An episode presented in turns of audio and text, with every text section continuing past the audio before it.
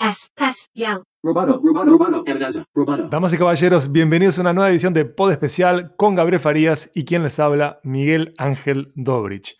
Hoy nos vamos a enfocar en TikTok. Si no sabe de qué estoy hablando, abuela y abuelo, quédese tranquilo que por suerte Gabriel nos va a explicar todo porque se convierte en un experto en estos días en TikTok a pesar de su temprana vejez. Gabriel querido, ¿cómo estás? Muy bien, Miguel, muy bien, Miguel, pero qué presentación, qué presentación que eh, me has ubicado en el segmento de abuelas y abuelos.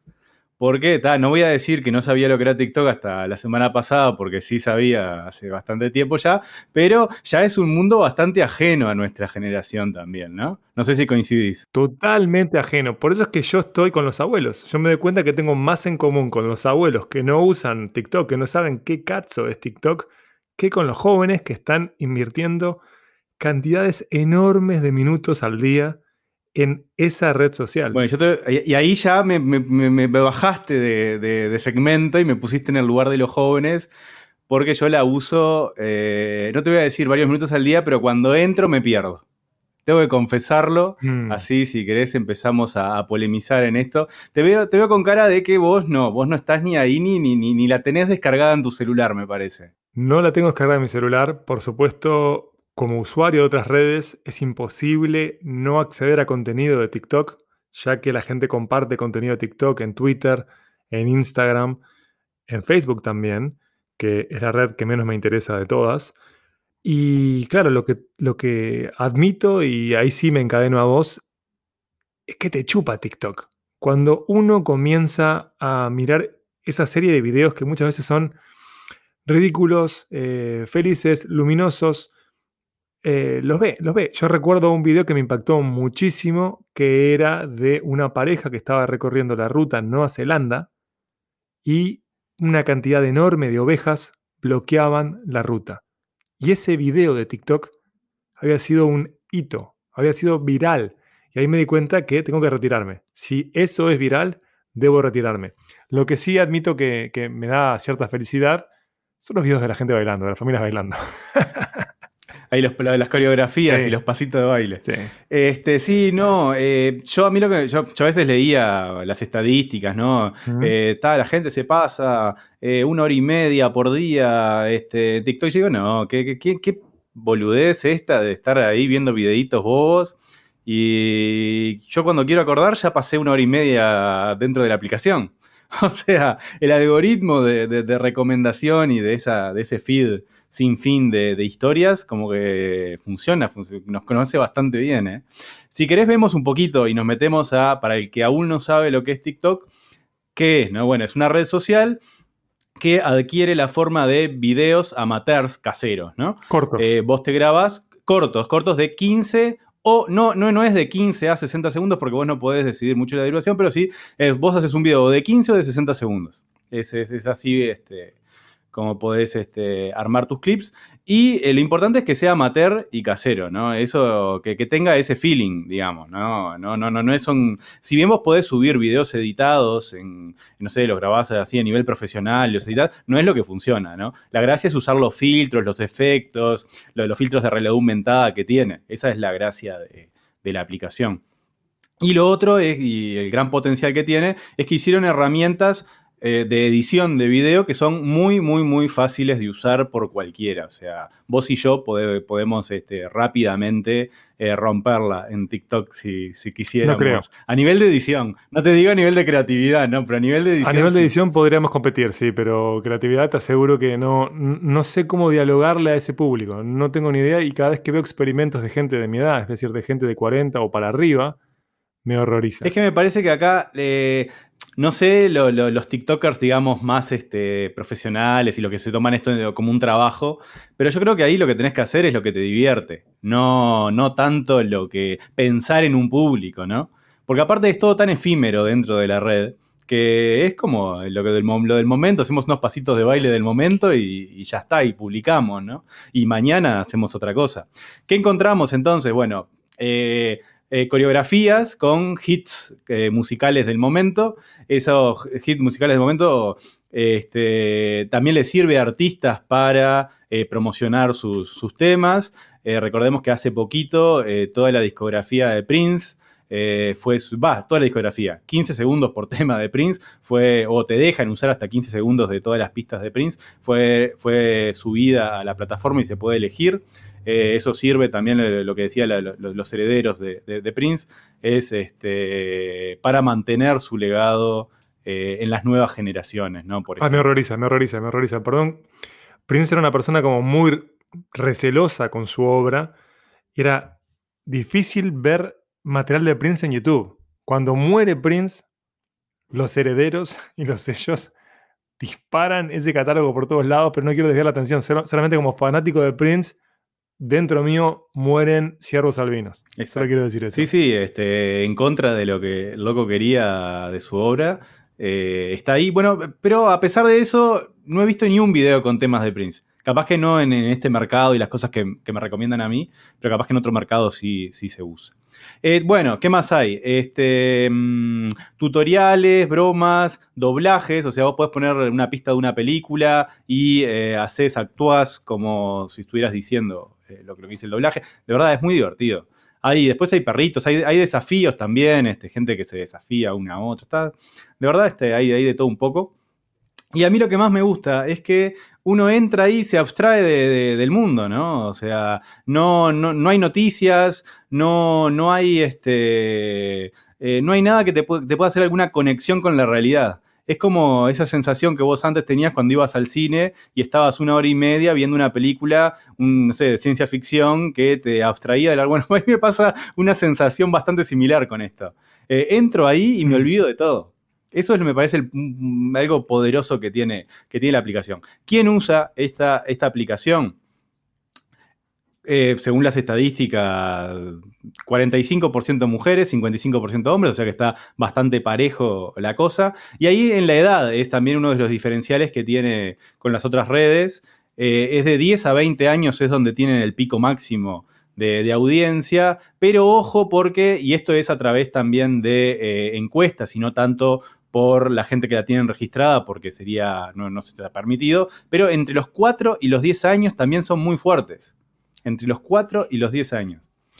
Por Dios. Eh, y otro, y, y el tema, digamos, y también el que pone muy nervioso al resto de la competencia, y recordemos que también esta es una aplicación de origen chino que se origina en 2016, es la cantidad de usuarios y la velocidad de adopción de la aplicación por parte de, de los usuarios. Los mil millones de usuarios los consiguió en tres años. O sea, de 2016, que se funda en septiembre de 2016, a septiembre de 2019 consiguieron mil millones de usuarios. Tres años. A Facebook, para comparar, le llevó 15 años tener su primer billón, digamos, billón estadounidense. A, a Twitter le llevó 14 años, 9 años a WhatsApp y 8 años a Instagram. Estamos hablando que a TikTok le lleva nada más que 3 años conseguir ese primer mil millón de usuarios. Y eso es lo que Y hay una cosa que, que, perdón que te cortara, que no me parece nada menor, como decías vos, es que esta app es china, pertenece a ByteDance y logran ser eh, como el caballo de Troya de la tecnología china. Entra Sí. a Occidente y devora Occidente. Sí. Eh, eh, eh, para hablar también de diferenciales con, la- con las demás redes, un poco lo que, veníamos hablando, esta no es una red para estar actualizado de la vida de tus amigos, de tus contactos, ¿no? Como es lo que te proponen el resto de, o, Facebook, por ejemplo. Tampoco es una red como Twitter que es para estar, conocer la opinión de líderes de opinión, ponele, ¿no? Sino que es una red que se basa en la creatividad de los usuarios.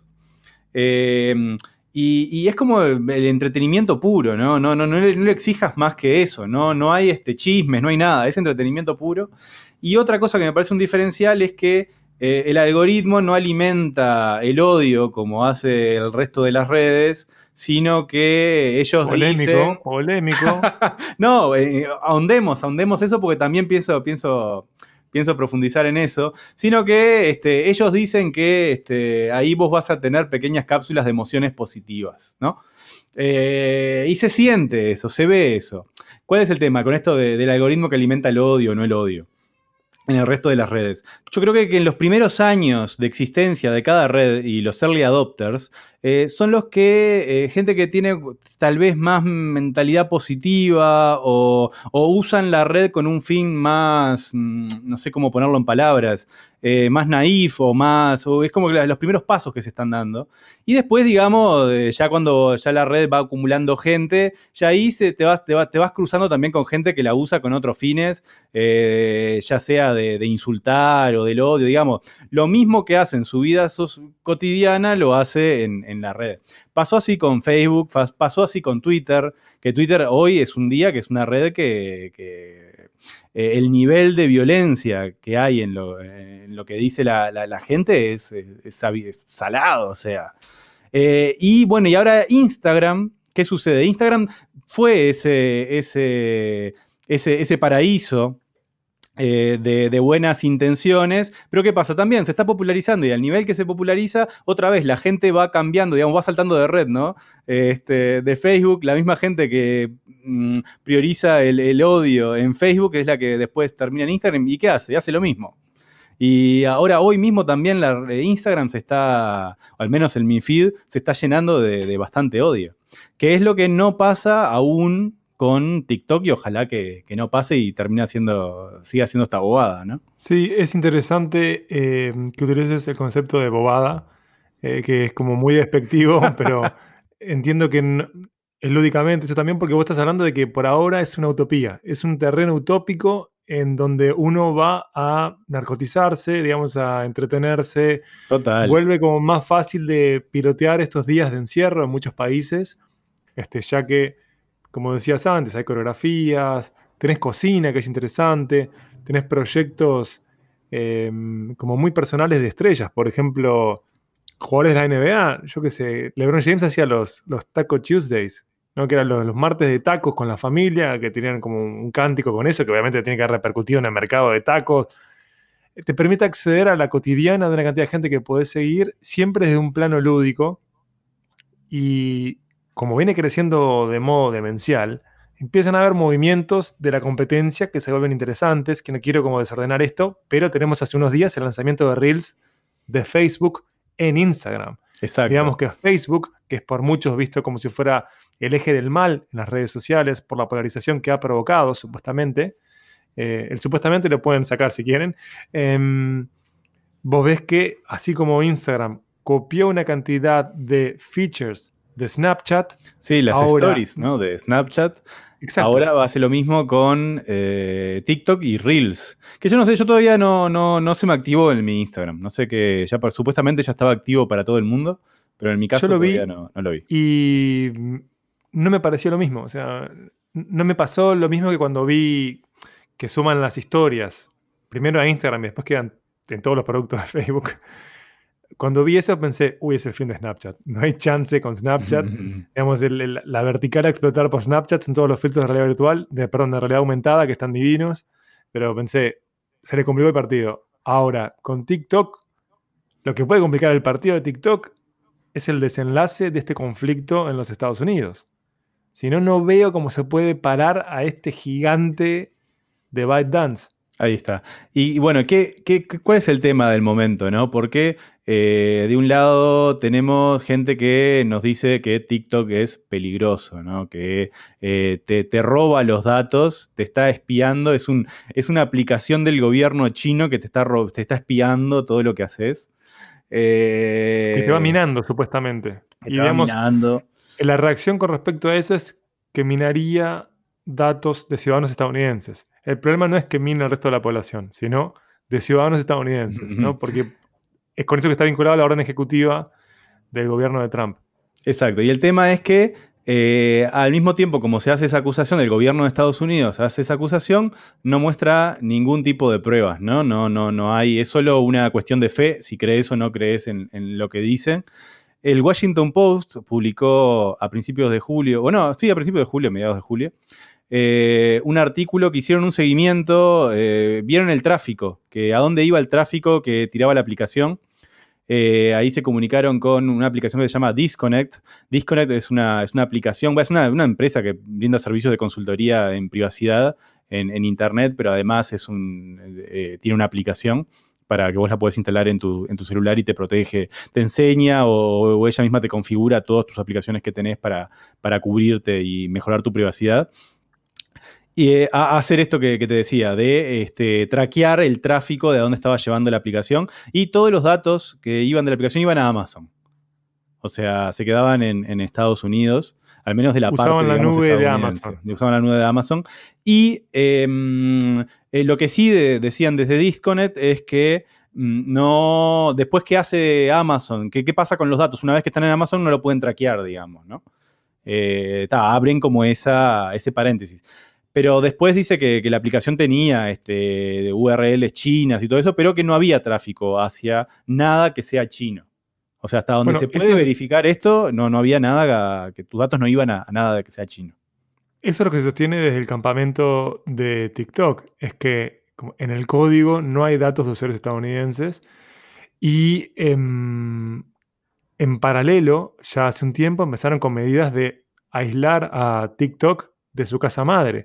Empezó a subir la contratación de talento estadounidense. O sea, pensemos que hace muy poco es que se contrata a Kevin Mayer, que él era la cabeza de streaming de Disney. Estamos hablando de un caballero extremadamente bien conectado, que podía haber llegado a ser el CEO y no lo fue, este, de Disney. El loco se va, deja la casa de ratón Mickey para estar a la cabeza de TikTok y en paralelo, según TikTok, en los próximos años piensan sumar 10.000 trabajos, eh, 10.000 puestos de trabajo estadounidenses, ¿no? En los próximos tres años, ¿no? Es una... Sí, creo que habían empezado con una 50, hoy trabajan 1400 y después quieren sumar toda esa cantidad. Claro, entonces vos ves que hay como una serie de, de medidas para que, que siga vigente, para que haya control, pero básicamente con la orden ejecutiva lo que se plantea es, se, ven, se venden las operaciones de TikTok para no solo Estados Unidos, digamos, ¿no? Si se vendiera eh, las operaciones de TikTok en Estados Unidos, eso, incluiría Canadá, Australia, Nueva Zelanda, o no hay chance de que TikTok pueda estar en los Estados Unidos, de que pueda interactuar con los datos de la ciudadanía estadounidense, como también pasa con, con WeChat ahí, ¿no? que ninguna empresa estadounidense podía trabajar con WeChat. Entonces, en ese escenario es que se da la chance de que Microsoft compre esas operaciones en los Estados Unidos, de que se especule con qué medidas va a tomar China, ¿no? porque China podría hacer lo mismo con una cantidad de empresas de Estados Unidos. Y en estos días se suma Twitter supuestamente como jugador que podría estar interesado en comprar, a pesar de que tiene menos profundidad su billetera, este, sus bolsillos que Microsoft a TikTok. Y ahí, digamos, lo que vale oro era también esto de lo que hablabas vos, que son los algoritmos de TikTok. Para, para Twitter sería fantástico, ¿no? Poder acceder a, a ese megaproducto, porque es un producto que parece perfecto. Sí, ahí lo que hay que tener cuidado, o sea, lo, lo que eh, está de fondo en esto eh, no es tanto temas de espionaje. eh, y, y ahí lo que, lo, que, lo, que, te voy a decir es que, es que eh, yo creo que el tema de fondo acá es la guerra comercial de, de, de China a Estados Unidos y que Coincido. esto que está diciendo Estados Unidos de cuidado porque eh, el tema de los datos y cuidado porque esta aplicación te está viendo tu, com- tu comportamiento, no es algo que sea exclusivamente de aplicaciones chinas, ¿no? Yo creo que también lo que, lo que está haciendo Estados Unidos es este, agitando un poco sus propios fantasmas, ¿no? Eh, de, de- recordemos que el único caso de espionaje documentado de este nivel es del gobierno de Estados Unidos, de, de- de que tenía montado un esquema de espionaje a través de las redes sociales y de Google y digamos de sus grandes empresas tecnológicas, que Snowden reveló eh, que trabajaba en la NSA y él trabajaba eh, espiando a través de, de esas eh, puertas secretas que tenía. Traseras. Sí, traseras que tenían todas estas, todas estas compañías estadounidenses en, su- en sus productos. Eh, Y si pensamos en escándalos empresariales, tenés el de Facebook. O sea, Facebook no ha parado de tener escándalos en relación a eh, el uso de datos de sus usuarios, y como también ha pasado con otras de las compañías que integran esta entelequia que se denomina como Big Tech. Exacto. Y, Pero y ta- Facebook, sin dudas, que está primero. Y en también el hay, que, hay que de- decir que, que no hay santos también en esto, ¿no? Porque históricamente también China eh, eh, censuró o prohibió el uso de sus ciudadanos por parte de eh, aplicaciones occidentales, ¿no? O estadounidenses, si uno lo quiere este, eh, pre- eh, precisar más, ¿no? Eh, eso es, es también, es cierto, ¿no? Google, por ejemplo, se había instalado en 2009 y su operación en China duró dos años, tres años tuvieron que salir porque China les censuraba todos los resultados y, mismo los empleados de Google no querían que la empresa siguiera en China justamente para, porque estaba en contra de normas de libertad, de derechos de libertad de expresión. Eh, Bueno, ¿te acordás el año pasado con Dragonfly, que era el buscador que estaba desarrollando Google para China, que generó toda clase de conflictos Exacto. con los empleados?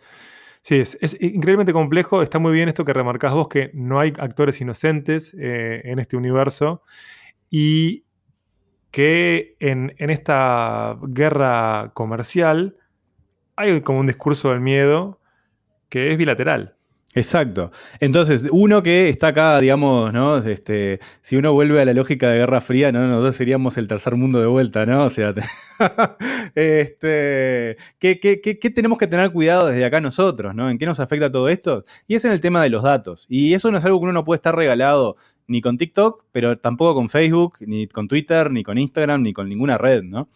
Porque eh, a ver, ¿qué- ¿cuáles son los temas de seguridad que han surgido con, TikTok? Primero, algo que pasa con todas las aplicaciones y es que se van liberando versiones que pueden tener vulnerabilidades de seguridad que a medida que son descubiertas son arregladas, son solucionadas esos problemas. Entonces es una actualización constante, algo que ya estamos totalmente acostumbrados, ¿no? Se lanza antes como se le ponía versión beta, ¿no? Una versión que no estaba terminada. Bueno, eso ya está, se borró, vivimos en versiones beta. No, no, el mundo nuevo es así. Y bueno, y el segundo problema grande, si se quiere, que, tenía TikTok, pero no era algo exclusivo de TikTok, eh, era eh, esto que se descubrió que varias aplicaciones copiaban del portapapeles en iOS, ¿no? El sistema operativo de los iPhones. Mm, y eso también lo hace LinkedIn, o sea, hay varias aplicaciones que tenían el mismo comportamiento. Y no era algo exclusivo de, de TikTok, pero también eso era algo, a mí me molesta eso. O sea, me molestó mucho que, porque yo a veces en el, en el, con- en el, eh, en el portapapeles copiaba contraseñas, cosas, ¿no? Y que una aplicación me esté copiando el, el- contenido que tengo ahí sin que yo lo sepa, es bastante molesto. O sea, pero, ta- eh, pero, pero como dijimos, tampoco eso es eh, eh, problema Exclusivo, no es exclusivo, de- de TikTok, pasó en todas. También, bueno, entonces hay que tener cuidado con el tema de los datos, ¿no? Estas, estas apps viven de eh, descubrir tu comportamiento, de, de conocerte. Eh, datos demográficos, de localización, tus contactos, el uso que le das, qué dispositivo tenés. Supuestamente son datos anonimizados, pero también eh, lo que está demostrado es que cuando vos tenés una huella digital tan completa, es prácticamente imposible eh, no asociar esos datos a una persona. Eso también está completamente. O sea, uno puede hacer, una vez teniendo esos datos, uno puede seguir el camino inverso y terminar con un nombre y apellido de- del otro lado. ¿Qué dice la política de privacidad de TikTok? Dice, inferimos sus intereses, su sexo y su edad con el fin de personalizar el contenido. También inferimos los intereses de nuestros usuarios para optimizar mejor la publicidad en nuestra plataforma. ¿Está? Clarito. Este, no, no, y es algo que hacen todas las redes sociales. ¿Por qué? Porque hacen, el modelo de negocios es así, hacen plata con los datos y eh, de comportamiento de, los usuarios. Pero claro, todas, todas, todas las redes, y todos, no solo redes, o sea, Google, eh, Gmail, no sé, los servicios online hoy en día eh, tienen ese riesgo. Uno los quiere usar, no quiere pagar por ese servicio, y si no pagas, bueno, estás pagando con tu comportamiento.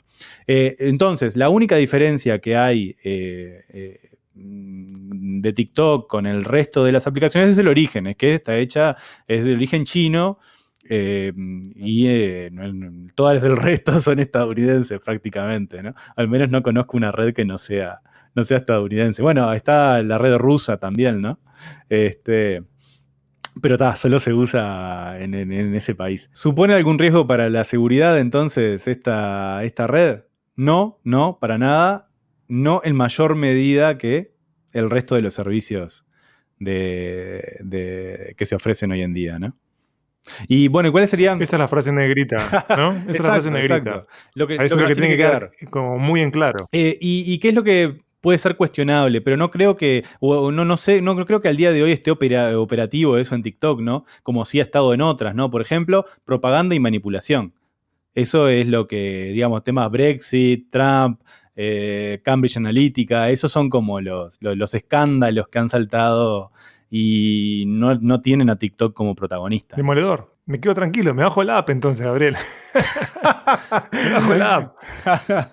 Eh, yo, yo la, verdad, la verdad este, así siendo muy, muy tonto, ¿no? Yo pienso, ¿no? Cómo los chinos están viendo eh, con qué pasito de baile van a invadir Occidente, ¿no? Eh, yo creo que está, la, hicieron para eso TikTok, me parece. Estoy convencido. Yo con lo que estoy alineado es con esta idea de que quizás en un par de años nos demos cuenta de lo ridículo que ha sido la idealización negativa de China, que se les hace como más em, como supervillanos de, de, lo que pueden ser, ya que es imposible como no trazar paralelismos con em, justamente la Guerra Fría, cómo se veía desde Occidente a la Unión Soviética. Con esto no estoy como banalizando cosas, pero quiero decir que realmente en, en la idealización negativa del comportamiento de, de otra nación, se generan miedos que después repercuten en una cantidad de cosas, ¿no? Este, y acá, de verdad, eh, lo que pareciera ser, como, yo no he visto ninguna prueba de que se esté espiando, bueno, eh, lo que veo es que funcionan como funciona la competencia. Y la competencia requiere de minar datos, o sea, para poder inferir, para poder darte, como pasa cuando usas Netflix igual, ¿no? Digamos, para poder eh, darte la mejor opción posible a vos como usuario, tiene que recolectar data del pasado tuyo y, para que haya un output que sea, digamos, como positivo. Y es un gran producto. Es un producto con el que, por mi edad y mis intereses, yo no dialogo. Pero me preocupa, digamos, tanto como el resto de las redes sociales utilizadas por ciudadanos que no tengan conciencia de cómo ejercen eh, perdón que sea redundante, su ciudadanía digital. Me parece que ahí es donde radica el conflicto, no tanto en... Eh, ¿Es TikTok la red del mal este, que, como decías vos, nos va a conquistar a base de coreografías familiares? Exacto, no, coincido plenamente, plenamente con eso. O sea, eh, eh, a ver, nosotros yo creo que llegamos a, ya cuando nosotros tuvimos conciencia de nosotros, la Guerra Fría ya no existía, ¿no? Pero, digamos, uno estudió en, la escuela y la cantidad de películas que uno vio era, ¿no? Esa de, bueno, Rambo y todas esas películas que sí vimos, pero, pero que mm, ya éramos más chicos, ¿no? Eh, y ahora está pasando prácticamente lo mismo con, China, ¿no? Eh, ese este, idealizar lo desconocido. Eso es un poco, un poco lo que estabas diciendo y coincido, coincido plenamente. Estamos haciendo el podcast más aburrido de la Tierra porque no aprendimos del periodismo deportivo, en donde tenemos que no coincidir e inventarnos como roles opuestos, pero desgraciadamente creo que ha primado la sensatez. Y entonces lo que queda por delante con respecto a TikTok es ver si efectivamente Microsoft asume las operaciones en esa pequeña porción de Occidente de Ahí hay dos noticias. Ahí, mira, eh, porque según este, las primeras noticias que teníamos de esa transacción es que Microsoft se iba a quedar con la parte anglosajona de, TikTok. Entonces TikTok quedaría mm, dividida en tres empresas: una empresa para China, una empresa para Estados Unidos o el mundo anglosajón y otra empresa para el resto del mundo. Pero para no, era todo el mundo em, anglosajón, es, según tengo entendido, era Canadá, Nueva Zelanda, Australia y Estados Unidos. Pero, por ejemplo, Reino Unido no, Sudáfrica no. Tenés razón. Eh, esos mercados, China y el resto del mundo, digamos, eh, esas tres empresas. Pero según el Financial Times, que salió el fin de semana, eh, parecería también que Microsoft está interés, interesado en comprar todo el negocio global de ByteDance. Esa es la última, la última noticia. Pero no sabemos. la fecha límite que se pusieron para terminar con esta transacción, si seguir adelante o, abandonarla, es el 15 de septiembre. Dentro de unos días nomás. Ya esta semana vamos a saber qué, pasó con esto. Y tal, se sumó este nuevo actor, que es Twitter, que, como vos decías, no tiene billetera para, hacerse con la transacción, necesita endeudarse para eso. Pero bueno, veamos qué, qué, es lo que pasa, ¿no? Si se llega a dar, o sea, cualquiera de los escenarios de compras son muy interesantes porque eh, provocaría como un grado de innovación y cambio de reconfiguración de Twitter hay que habría que prestar atención. En el caso de Microsoft sería parte de otro movimiento eh, estratégico que vuelve hiper interesante. O sea, la evolución de Microsoft en estos años ha sido una locura. Realmente eh, de los casos más, más atractivos para estudiar en profundidad. Y lo que puede pasar también, queridos amigos, es que no haya compra ninguna y que TikTok quede por fuera de los Estados Unidos. Ese es un escenario que es legítimo. Nos queda por delante ver cómo reacciona TikTok dentro del sistema judicial estadounidense y mientras seguir, seguir jugando con TikTok nosotros acá en el sur, que no tenemos voz ni voto. y además en Uruguay, en Uruguay cómo estamos con los chinos. Perfecto, estamos bien con los chinos. Y con Estados Unidos también, estamos bien, estamos bien con todos. Así que creo que por acá es que queda nuestra edición del pod especial sobre TikTok. Volveremos. un pod especial coincidente. Totalmente, totalmente. ¿Y qué queremos? ¿Es conciliación en este mundo en el que hay todo el tiempo radicalizaciones? ¿Qué hacemos desde acá, de la amenaza roboto? Es justamente eso, evitar los discursos este, como violentos y opuestos. La conciliación se negocia y abrazamos el Porque somos, somos rebeldes, somos rebeldes. Al final, ¿qué es un rebelde? Bueno, es una persona que, que es este, funcional al sistema y, que no se opone. Es, tan loco el mundo que al final ese es un rebelde hoy. Así que querido Gabriel Farías, que lo pueden seguir en arroba Farías Tuitea en Twitter. Y bueno, y querido yo, que soy Miguel Dobrich, arroba Miguel Dobrich. Eh, bueno, nosotros dos queridos nos despedimos de ustedes. Los invitamos a que recorran el archivo del pod especial, que tenemos episodios que son para chuparse los dedos, por ejemplo, un par de especiales sobre videojuegos. Y volveremos en breve Querido Gabriel, abrazo y nos vemos pronto. Hasta luego. Abrazo,